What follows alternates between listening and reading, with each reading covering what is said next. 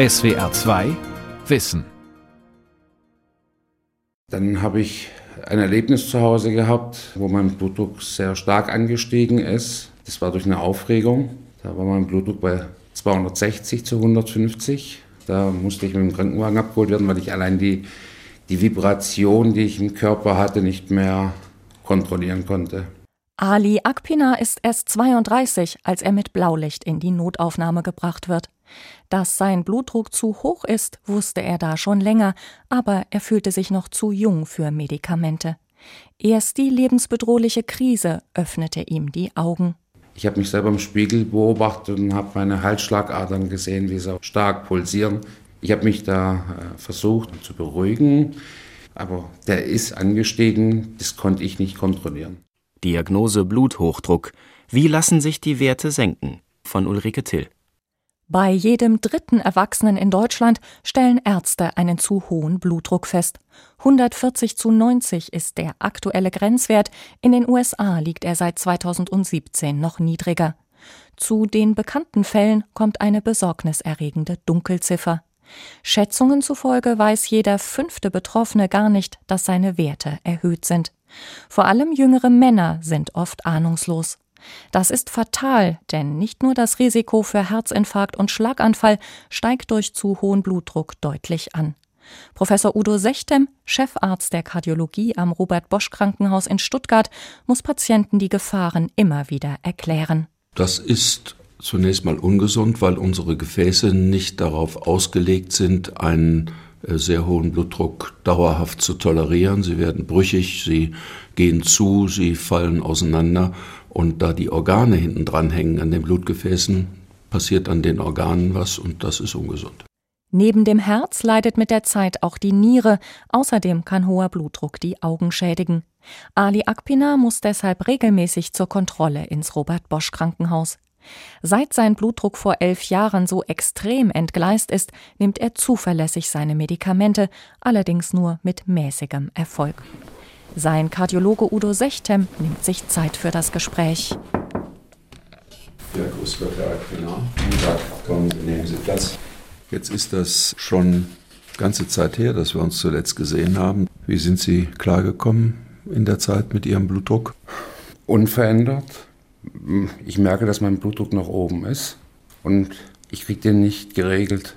Was kommt denn so raus an Blutdruckwerten? Die Werte sind morgens ohne Medikamente bei ca. 160 zu 90, 160 zu 100. Das ist zu viel. Udo Sechtem verordnet Ali Akpina noch ein viertes Medikament. Aber ihn interessiert auch, ob der Patient seine Tipps zu einem gesünderen Lebensstil befolgt. Wie sieht es denn mit den Dingen aus, über die wir gesprochen haben, die so mehr das Engagement von Ihrer Seite erfordern? Bewegung, Essen, Gewicht. Sind Sie damit ein bisschen vorangekommen? Der Wille war immer da. Leider ist es täglich nicht immer möglich, den Sachen nachzukommen. Leider habe ich in den letzten 24 Monaten 15 Kilo zugenommen. Bin mir sicher, dass mir das nicht gut getan hat, mein Blutdruck. Merke zurzeit halt Müdigkeit, Schlappheit durch die Gewichtszunahme und merke, dass ich jetzt was tun muss. Jetzt ist Ali Akpina hochmotiviert. Viele andere Patienten aber nehmen ihre Blutdruckprobleme auf die leichte Schulter. Im Alltag machen hohe Werte meist keine Beschwerden, dramatische Krisen sind sehr selten. Doch chronischer Bluthochdruck löst entzündliche Prozesse in den Gefäßen aus, das wiederum fördert Arteriosklerose und damit Herz-Kreislauf-Erkrankungen. Etwa die Hälfte der Hochdruckpatienten leidet an verengten Herzkranzgefäßen. Außerdem werden die Blutgefäße mit der Zeit regelrecht umgebaut. Dieses Remodeling hat weitreichende Folgen, erklärt Professor Marc Dominik Alscher, ärztlicher Direktor des Stuttgarter Robert Bosch Krankenhauses. Die Gefäße bestehen aus verschiedenen Strukturen. Es gibt da muskuläre Elemente, also bewegliche Elemente und es gibt fibrotische Fasern, Kollagen, Bindegewebe. Und wenn Sie dauerhaft eine hohe Druckbelastung haben, dann wird durch einen Umbau dieser Gefäße, Remodeling heißt ja Umbau, im Regelfall etwas mehr narbiges Gewebe gebildet und die Muskulatur geschädigt. Und dann haben Sie irgendwann auch starre Rohre, die nicht mehr flexibel reagieren können. Unbewegliche Gefäße können sich nicht mehr weiten, wenn der Blutdruck steigt. An den Engstellen kommt es eher zu Gerinnseln. Das erhöht die Gefahr von Schlaganfall und Herzinfarkt. Ob der Blutdruck riskante Höhen erreicht, ist auch eine Frage der Gene. Bei den meisten Patienten sind die Werte rund zur Hälfte von ihren Erbanlagen mitbedingt. In der Regel ist nicht ein einzelnes Gen der Auslöser, sondern viele unterschiedliche Anlagen. Ob und wie sie sich auswirken, hängt vom persönlichen Lebensstil ab. Die genetische Ausgangssituation ist das, was man Prädisposition nennt, das heißt, es ist eine Grundlage. Und dann gibt es Manifestationsfaktoren. Wenn Sie Übergewicht haben, Bewegungsmangel, sich ungesund ernähren, dann kann auf Grundlage dieser Genetik der Bluthochdruck entstehen. Und wenn Sie den Lebensstil modifizieren, Sie nehmen Gewicht ab, Normalgewicht, Sie ernähren sich gesund, Sie tun das Kochsalz reduzieren, dann haben Sie die Chance, den erhöhten Blutdruck auch wieder rückzuführen. Nikotin und Alkohol treiben den Blutdruck gleichfalls nach oben, genauso wie bestimmte Medikamente. Gängige Schmerzmittel wie Ibuprofen und Voltaren können den Blutdruck steigern. Auch wer Cortison gegen Entzündungen nimmt, muss aufpassen. Kaum bekannt ist, dass auch nächtliche Aussetzer beim Atmen den Druck in den Adern deutlich erhöhen. Eine solche Schlafapnoe gilt als wesentliche behandelbare Ursache des Bluthochdrucks. Eine weitere Schlüsselrolle spielt die Psyche, vor allem starke seelische Anspannung. Die macht auch Ali Akpina für seine Werte verantwortlich. Der 43-Jährige führt sein eigenes Autohaus, das sorgt für permanenten Druck. Leistungsstress, Leistungsdruck, Mitarbeiter, ja. Da gibt es einige Punkte, die man aufzählen kann. Und die kann man nicht von heute auf morgen abstellen. Verantwortungsgefühl gegenüber Familie, immer nur an andere denken, lange war das für ihn selbstverständlich. Erstmal muss man verstehen, dass man sich wirklich die Zeit für sich selber nehmen muss. Die fehlt mir momentan oder hat mir die letzten Jahre gefehlt. Und daran merke ich dann mit der Zeit, was ich vernachlässigt habe, mich selber, meinen Körper, meinen Geist, alles im Prinzip. Und hoffentlich kriegt man die Kurve, bevor es zu spät ist. Eigentlich hat Stress eine Schutzfunktion für den Körper, sagt der Kardiologe Udo Sechtem. Nur ständige Aufregung und Anspannung sind gefährlich. Stress ist eine Situation, wo man unter Umständen gerne fliehen möchte. Das heißt, da muss die Maschine auf Hochdruck laufen, so wie beim Fluchtauto, wo der Motor immer schon auf hohen Touren läuft, damit es auch sofort abgehen kann. Insofern hat der Stress und der hohe Blutdruck beim Stress natürlich auch einen Sinn. Aber wenn man permanent im Stress ist, äh, vielleicht auch nur eingebildet, dann läuft der Blutdruck und läuft der Motor permanent auf hohen Touren und das ist dann wieder nicht gut. Eine Langzeitstudie im britischen Fachblatt Heart mit mehr als 90.000 Probanden hat gezeigt, dass viele Hochdruckpatienten Stress nur schlecht verkraften. Das wirkt sich besonders bei übergewichtigen Männern aus. Sie erkranken noch deutlich häufiger an Bluthochdruck als füllige Männer, die psychisch gut belastbar sind. Ein sanfter Weg, um die Werte zu senken, ist Yoga. Studien belegen einen positiven Effekt auf den Blutdruck, vor allem bei entspannenden Übungen. In Testreihen mit übergewichtigen Patienten förderte Yoga antientzündliche Botenstoffe im Körper. Auch Ingrid Gohl hat in ihrem Tübinger Yoga-Zentrum einige Teilnehmer mit Bluthochdruck. Also, ich wollte euch erstmal Hallo sagen zusammen. Deshalb baut sie in ihr normales Programm immer wieder entsprechende Übungen ein. Supta Baddha Konasana. Ihr kennt diese Haltung und das ist eine regenerative Haltung. Und sie hat eben sehr positive Auswirkungen auf unser Nervensystem. Sie bringt das Nervensystem zur Ruhe. Der Atem kann sich beruhigen und das sind alles Faktoren, die den Blutdruck eben auch senken können. Jetzt beginnt ihr wie immer, also ihr habt eure Polsterrolle, habt die Decke oben drauf und diese Platte hier davor und dann setzt ihr euch drauf auf das Polster bringt die Fußsohlen aneinander. Mit geschlossenen Augen lagern die zehn Yogaschüler in einer Art liegendem Schneidersitz auf ihren roten Rollen. Der Brustkorb wird in dieser Haltung weit geöffnet. Das ermöglicht eine besonders tiefe Atmung. Entspanne dein Gesicht, deine Gesichtshaut, die Kiefergelenke und die Zunge. Dann beobachte deine Atmung. Lass sie erstmal kommen und gehen Auch die Deutsche Hochdruckliga empfiehlt solche ruhigen Yoga-Übungen. Für Blutdruckpatienten riskant sind dagegen Haltungen wie Kopf- oder Schulterstand, die den Druck in den Gefäßen zusätzlich erhöhen. Ob Yoga den Blutdruck senken kann, hängt von der Disziplin beim Üben ab, betont Ingrid Gohl. Ja, das muss man zu Hause üben. Also das muss man so üben, dass es einem in Fleisch und Blut übergeht, dass es auch im Alltag so gemacht wird. Oder immer, wenn man in eine stressige Situation gerät, dass man dann darauf zurückgreifen kann. Einer ihrer Yogaschüler mit Bluthochdruck, Hans-Peter Döhler, probiert das immer wieder aus. Beim Autofahren, wenn ich in Stress komme, versuche ich ruhig zu atmen und Bauchatmung zu machen und vor allen Dingen auch die Schulter runterzuziehen, weil ich verkrampfe mich dann immer so. Der 64-Jährige braucht nur wenig Medikamente, um seinen Blutdruck zu senken. Vermutlich deshalb, weil er außer Yoga auch häufig Sport treibt. Ich muss immer irgendwie Dampf rauslassen. Das habe ich schon früher gemacht, aber ich habe das so jetzt, seitdem ich den Blutdruck eben, wo er sich manifestiert hat, mache ich das regelmäßig. Also zweimal in der Woche versuche ich irgendeinen Ausdauersport zu machen. Entweder Langlauf, war im Winter ja wunderbar möglich, da bei uns auf der Alp lag jetzt viel Schnee, oder Radfahren im Sommer. Schwimmen mache ich auch. Ideal wäre sogar ein noch häufigeres Training, erklärt der Stuttgarter Blutdruckspezialist Marc-Dominik Alscher.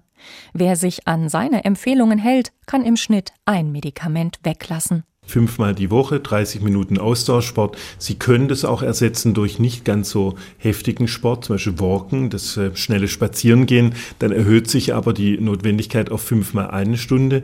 Schwimmen, diese Themen. Sie sollten nicht in exzessive Bereiche gehen, vor allem wenn der Blutdruck nicht gut eingestellt ist. Weil Sie haben das Phänomen, dass der Blutdruck zunächst mal ansteigt und wenn Sie schon einen sehr hohen Blutdruck haben und tun sich dann exzessiv belasten, dann können Sie in gefährliche Bereiche kommen.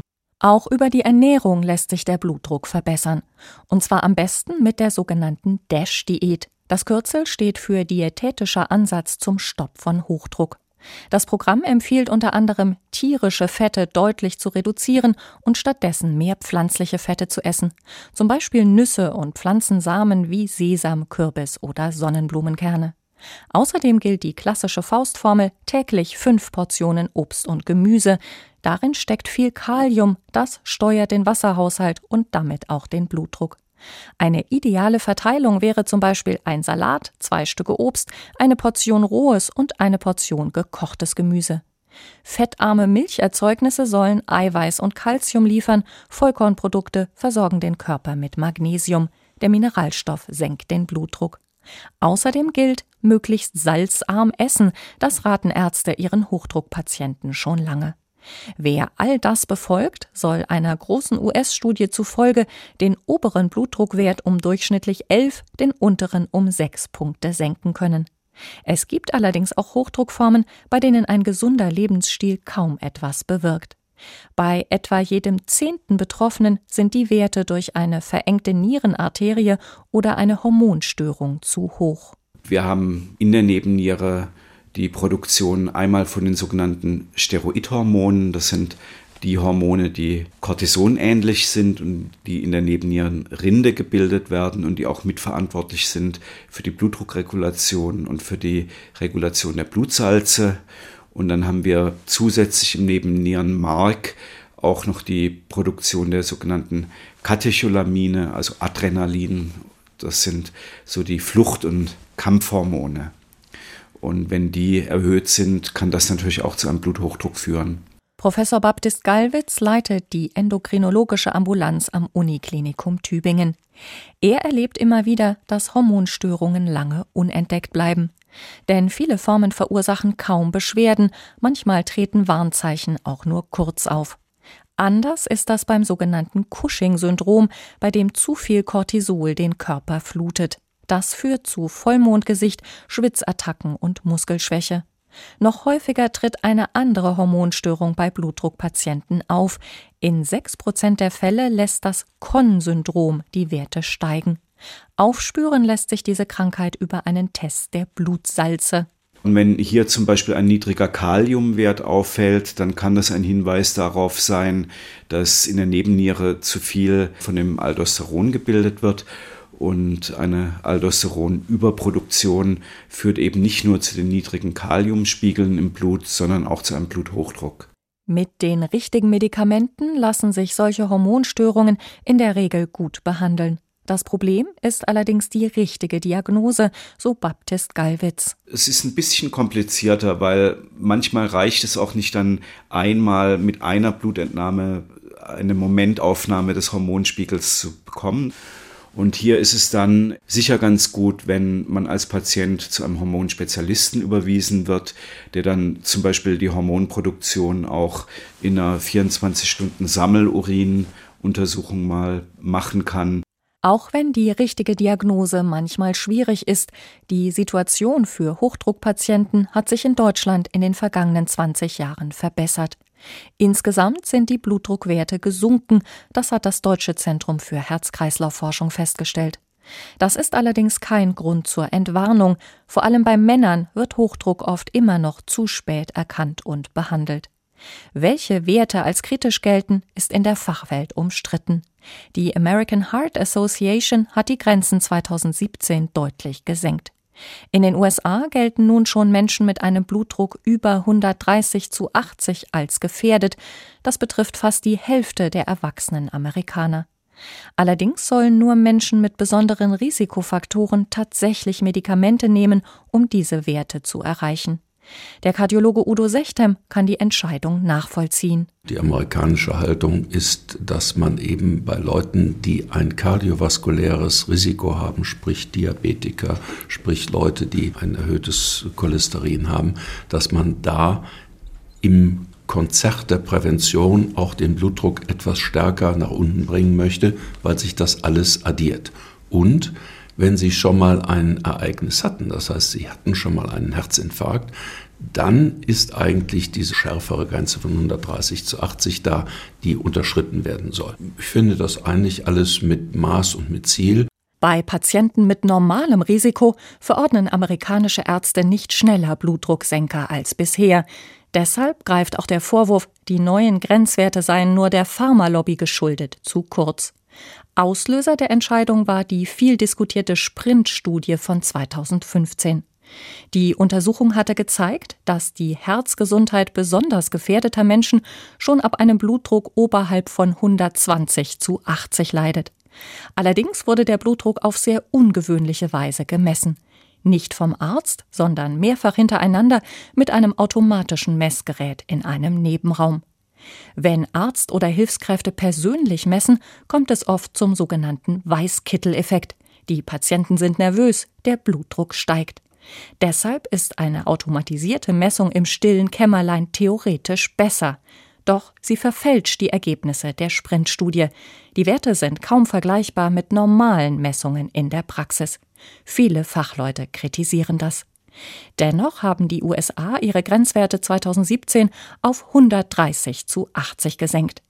Die Deutsche Hochdruckliga hat sich gemeinsam mit anderen europäischen Fachgesellschaften gegen eine Änderung der Grenzwerte entschieden. In Europa gilt der Blutdruck also immer noch erst ab Werten über 140 zu 90 als erhöht. Der Blutdruckspezialist Marc Dominik Alscher plädiert bei den Grenzwerten für mehr Gelassenheit. Ich würde da aber auch nicht zu sehr darauf fixiert sein, was irgendeine Fachgesellschaft aus diesen Studienergebnissen ableitet. Das sind ja nur Hinweise. Ich glaube, wir müssen individualisiert auch entscheiden. Wir müssen jeweils für den Patienten das Beste finden. Denn auch eine zu starke Senkung des Blutdrucks kann riskant sein. Niedrige Werte gelten zwar allgemein als gesund, bei Senioren aber können sie zu Schwindelattacken und Stürzen führen. Und auch Zuckerkranke müssen aufpassen, warnt Professor Norbert Stephan, Diabetologe am Uniklinikum Tübingen wenn der Blutdruck um die 120 ist, sogar tiefer fällt bei Menschen, die langen Diabetes haben, dann kann es sein, dass der Druck in den Gefäßen, die Niere braucht ja auch eine Durchblutung, braucht einen Druck und damit Sauerstoff, dass der zu niedrig ist. Und dann ist die Gefahr, dass die Menschen zu niedrigen Blutdruck haben, was Schwindel machen kann, wo die Gefäße, nicht nur die Niere, sondern auch das Herz vermindert durchblutet wird. Und da kann ein zu niedriger Blutdruck tatsächlich problematisch sein. Wie gut der Blutdruck eines Patienten eingestellt ist, zeigen vor allem zwei Untersuchungen. Zum einen die Langzeitmessung mit einem umgeschnallten Gerät über 24 Stunden. Zum anderen das Belastungs-EKG auf dem Ergometer. Den Oberkörper bitte ganz frei machen. Ali Akpina muss deshalb beim Kontrolltermin im Robert-Bosch-Krankenhaus auch aufs Trainingsrad steigen. Wir können schon mal hier gucken nach der Sitzhöhe. Können Sie schon mal draufsetzen? Nicht erschrecken, es wird etwas kalt. Ist okay. Also ich lege jetzt die Elektroden am Körper an. Sie dürfen den Arm noch einmal bitte anheben. Sie bekommen jetzt noch eine Blutdruckmanschette, da wird in jeder zweiten Minute der Blutdruck gemessen. Dann heißt es strampeln. Am Anfang geht das noch ganz leicht, mit der Zeit wird der Widerstand des Ergometers immer höher gedreht. Der Kardiologe Udo Sechtem überwacht die Messung. Bei jedem Menschen geht der Blutdruck hoch, wenn man sich belastet. Und wir gucken beim Belastungs-EKG natürlich, wie schnell der Blutdruck hochgeht, wie stark der Blutdruck hochgeht. Und wir gucken dann auch in der Nachbelastungsphase, also wenn die Belastung zu Ende ist, wie schnell er wieder runtergeht. Und auch das ist ein Maß dafür, wie gut der Blutdruck eingestellt ist. Je länger er nach der Belastung oben bleibt, desto schlechter ist er letztlich eingestellt oder desto schlechter ist das System. Ali Akpina ist ehrgeizig und tritt kräftig in die Pedale. Früher hat der 43-Jährige geboxt und Kraftsport gemacht. Auch ohne Training schafft er noch ein beachtliches Pensum. Nach ein paar Minuten kommt er ins Schwitzen. Schon anstrengender geworden, ja. Aber man sieht doch, dass der Akpinar noch eigentlich ziemlich fit ist. Nee. Da, ja, aber 175 Watt, das schaffen so viele Leute gar nicht mehr. Wo sind wir jetzt mit dem Blutdruck? 231 zu 109. Jetzt hören wir mal auf. Jetzt kommt die Nachbelastung. Genau. Wir versuchen so um die 20 bis 30 Umdrehungen nur noch zu halten. Das heißt, das Tempo drosseln und ein bisschen einfach langsamer treten. Haben Sie jetzt irgendwelche Symptome verspürt? Druckgefühl auf dem Herzen, Atemnot, irgendetwas? Doch Udo Sechtem ist nicht zufrieden. Der Blutdruck seines Patienten bleibt in der Ruhephase viel zu lange oben. Das ist ein schlechtes Zeichen. Ali Akpina muss körperlich wieder aktiver werden und bekommt ein viertes Medikament verordnet. Viele Patienten brauchen mehr als zwei Mittel aus unterschiedlichen Wirkstoffklassen. Die meisten vertragen die Behandlung gut, manchmal treten aber auch unangenehme Nebenwirkungen auf. Darunter leidet Aleida Palm schon lange. Die 82-Jährige verträgt die meisten gängigen Mittel nur schlecht. Die Beta-Blocker wurden ausgeschlossen, da ich da asthmatische Luftbeschwerden bekam und auch Herzbeschwerden. Und seit Jahren nehme ich jetzt ein ACE-Hämmer, der aber auch Nebenwirkungen hat, diesen gefürchteten ACE-Hämmer Husten den ich aber schon ertrage, weil andere Nebenwirkungen noch viel schlechter sind. Die Seniorin muss täglich auch einen sogenannten Calcium-Antagonisten schlucken und fürchtet sich jedes Mal vor den Folgen. Kopfschmerzen, Tinnitus sehr stark, Sehstörungen und den auch optisch wahrnehmbaren Flasch, also stark gerötete, heiße, dicke Backen. Aber ich traue mich nicht mehr ohne das volle Programm zu leben, weil ich denke, sonst kann was passieren. Das ist jetzt soweit. Der Stuttgarter Herzspezialist Udo Sechtem kennt solche Berichte von Patienten. Dann sucht er nach einer anderen Therapie. Manchmal hilft es schon, die Dosierung zu verändern. Indem man kleine Dosen mehrerer Medikamente nimmt, was dann auch wieder psychologisch nicht so besonders gut ist. Dann sagt der Patient, jetzt habe ich so ein bisschen Bluthochdruck, muss ich gleich drei Medikamente nehmen. Aber die Idee ist, dass man durch die geringe Dosis die Nebenwirkungen gering hält und durch die verschiedenen Medikamente die Wirkung addiert. Selbst wenn Patienten die Mittel vertragen, setzen manche sie eigenmächtig rasch wieder ab. Das passiert vor allem dann, wenn ein deutlich erhöhter Blutdruck zu schnell nach unten geht. Sie müssen vorsichtig anfangen, denn man fühlt sich nicht wohl, wenn man einen Blutdruck von 180 gewöhnt war mit 140. Man fühlt sich schlapp, man fühlt sich müde und das heißt, Sie müssen langsam den Druck senken. Sie müssen also diesen Patienten häufig sehen. Und jetzt kommen wir an die Grenzen des Machbaren, weil wir ja mit unseren 18 Arztbesuchen pro Jahr in Deutschland ohnehin schon Weltmeister sind. Und wenn wir dann einzelne Patienten noch zusätzlich intensiv betreuen müssen, dann sind wir sehr schnell am Anschlag. Vor allem für Menschen, bei denen selbst mehrere Medikamente nur schlecht anschlagen, müssen Ärzte sich viel Zeit nehmen. Das betrifft rund 10 bis 20 Prozent der Hochdruckpatienten. Zumindest einigen dieser therapieresistenten Fälle kann eine Verödung der Nierennerven helfen. Denn Niere und Blutdruck hängen eng zusammen, erklärt Professor Joachim Weil, Chefarzt der Kardiologie an den Sana-Kliniken Lübeck. Tatsächlich ist es so, dass unser Blutdruck ja gesteuert wird über das vegetative Nervensystem. Das heißt Sympathikus und Parasympathikus. Und diese sympathischen Fasern laufen sowohl vom Gehirn in die Niere als auch von der Niere zurück ins Gehirn und sind beteiligt an der Regulation des Blutdrucks. Die Verödung der Nierennerven unterbricht die Verbindung zum Gehirn. Blutdrucksteigernde Signale werden nicht mehr weitergeleitet, der Druck in den Adern sinkt. Die Niere funktioniert normal weiter. Die minimalinvasive Operation birgt auch Risiken, gravierende Komplikationen sind aber selten. Man punktiert das große Beingefäß in der Leiste und schiebt einen Katheter vor in die Hauptschlagader bis auf die Höhe der Nierenarterien. Über diesen Katheter appliziert man Strom auf die Gefäßwand. Und dadurch kommt es zu einer Verödung der Nervenfasern, die auf der Außenseite des Gefäßes laufen. Und diese Nervenfasern sind eben doch entscheidend daran beteiligt, wie der Blutdruck reguliert wird. Diese Barorezeptortherapie ist umstritten. Ältere Studien haben den Erfolg unterschiedlich bewertet. In einer Zulassungsstudie der amerikanischen Gesundheitsbehörde FDA mit rund 300 Patienten haben sich im Frühjahr 2020 aber positive Effekte gezeigt. Deutsche Fachleute beraten derzeit, ob das experimentelle Verfahren auf breiter Basis eingesetzt werden sollte. Mit einem Implantat an der Halsschlagader lässt sich der Blutdruck gleichfalls senken. Solche Schrittmacher sind aber auch nur für einige Betroffene geeignet. Dagegen profitieren fast alle Hochdruckpatienten von einer Änderung des Lebensstils. Abnehmen bringt besonders viel, betont Baptist Gallwitz. Wir wissen, dass schon eine moderate Gewichtsabnahme von 5 bis 10 Kilo auch den Blutdruck um 5 bis 10 Millimeter Quecksilbersäule senkt. So eine Gewichtsreduktion kann auch dazu führen, dass man ein Mittel weglassen kann oder eben auch die Medikamente in einer dann schwächeren Dosierung nehmen kann. Wer dazu noch mit dem Rauchen aufhört, fett und salzarm isst und sich viel bewegt, kann seinen Blutdruck noch weiter senken. Die positiven Effekte addieren sich. Dazu müssen Ärzte ihre Patienten immer wieder motivieren, fordert der Stuttgarter Blutdruckspezialist Marc Dominik Alscher.